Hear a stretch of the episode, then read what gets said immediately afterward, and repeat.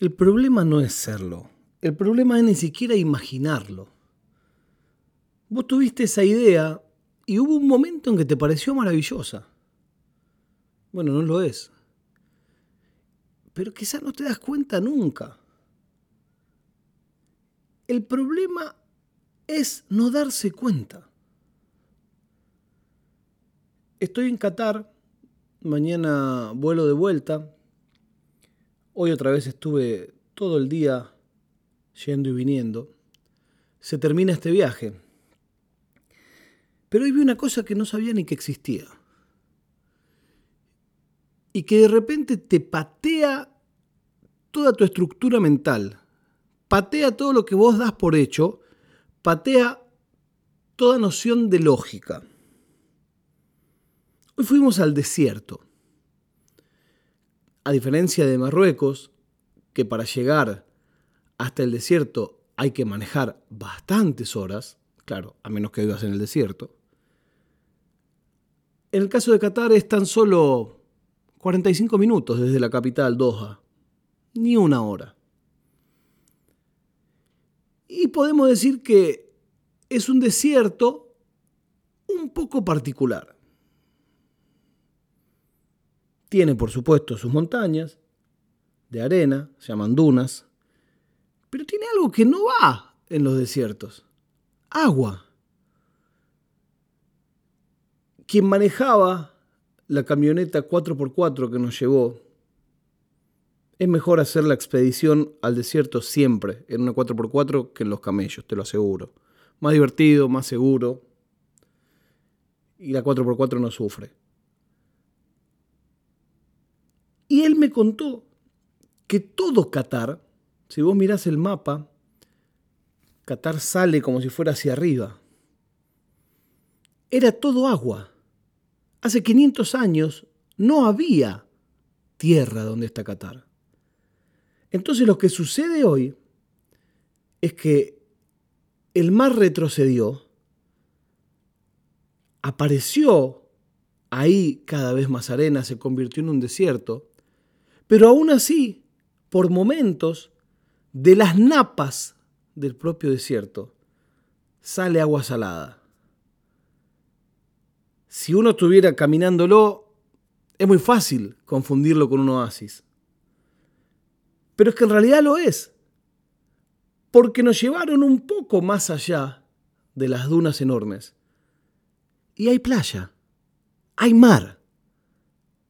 Y ahí me explotó todo en la cabeza. Porque si vos me decís que le explique a un marciano que es un desierto, yo lo voy a hacer por la negativa. Le voy a contar qué es lo que no hay en un desierto. Es un desierto de agua. De eso está desierto el desierto.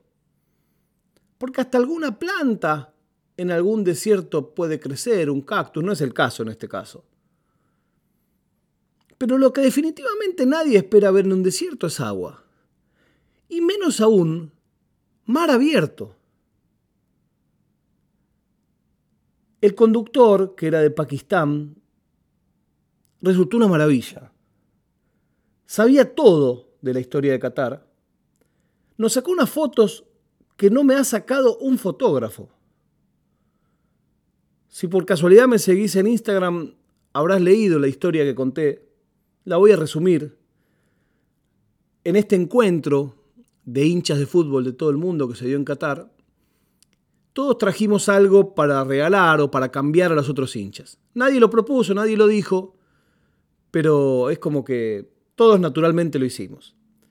Entre las cosas que yo traje, traje una camiseta original, raro en mí, de la selección argentina. Nueva, raro en mí. Y todos estos días la fui guardando, a ver con quién la iba a cambiar.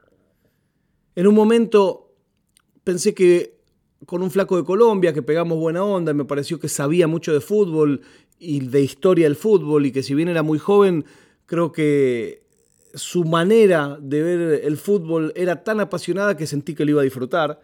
En otro momento pensé regalársela a un muchacho de Moscú, que me dijo, tú eres mi segundo profesor de español, porque yo durante todos estos días lo ayudaba con su aprendizaje del español.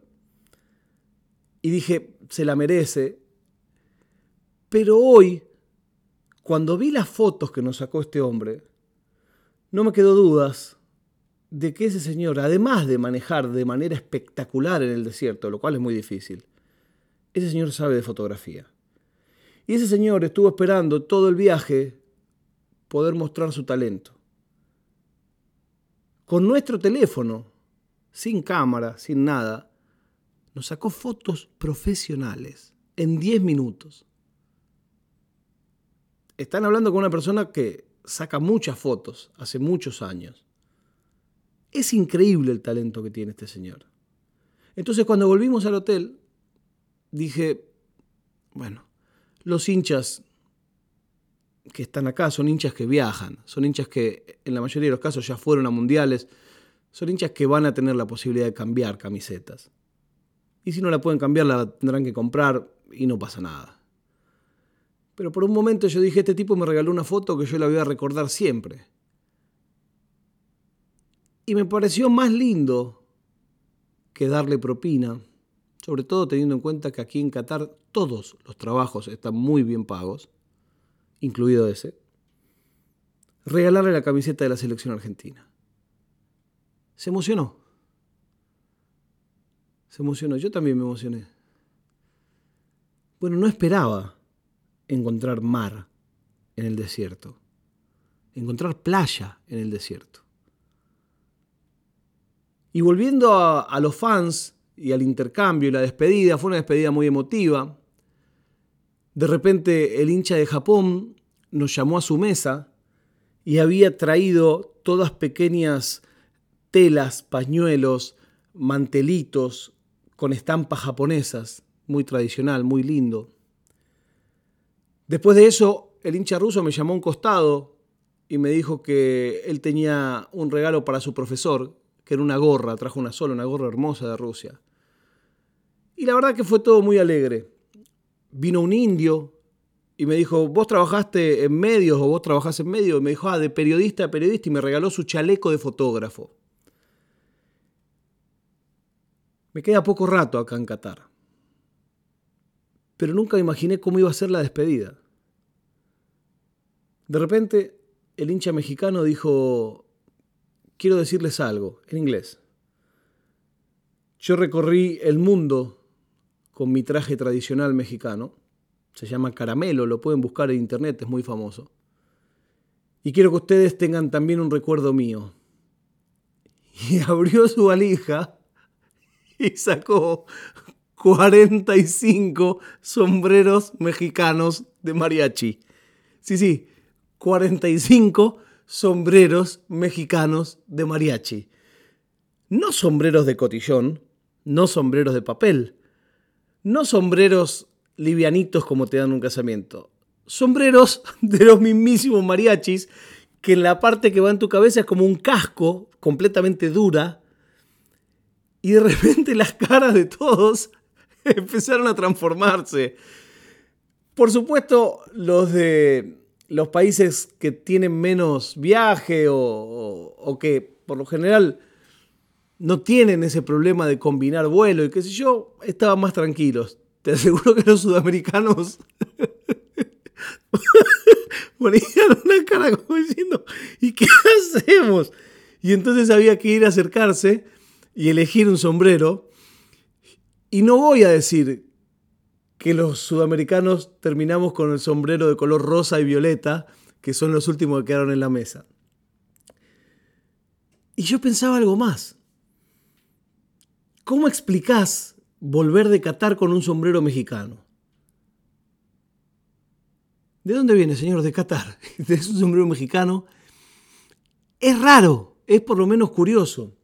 Pero hay algo peor que pensé. Mañana va a haber un chabón en el aeropuerto de Doha que va a ver llegar a uno con un sombrero mexicano y que va a decir, mira qué simpático. Y al rato va a llegar dos personas más también con sombrero mexicano. Y cuando termine su día, van a haber pasado 45 personas por el aeropuerto de Doha, Qatar, con sombreros mexicanos. Entonces, yo pensaba si yo fuera ese tipo, yo creo que me voy a la mitad de mi turno. Digo, bueno, debo estar teniendo alucinaciones o hay un portal que me transportó a México. Bueno, todos, yo creo que alguna vez fuimos ese sombrero mexicano regalado en Qatar. Todos tuvimos esa intención maravillosa de sorprender. Y como en este caso lo logramos. Quizás este podcast no sea más que un sombrero mexicano en Qatar. Quiero agradecerles a todas y todos que están compartiendo su Wrapped de Spotify donde dice que escuchan mucho este podcast. Para mí es un orgullo total. Saben que no hacemos publicidad, no tenemos absolutamente nada. Es una cosa que hace una persona y todos ustedes. Agradecer también a Hernán Casiari que tuvo la deferencia de recomendarnos. Agradecer a Matías Castañeda que compartió también, que escucha siempre esto. Y agradecer a todas y todos y cada uno de ustedes que algo habrán hecho para que yo a las doce y media de la noche, con solo cuatro horas por delante para dormir antes de volar, en calzoncillos y con un sombrero mexicano, les diga no es nada.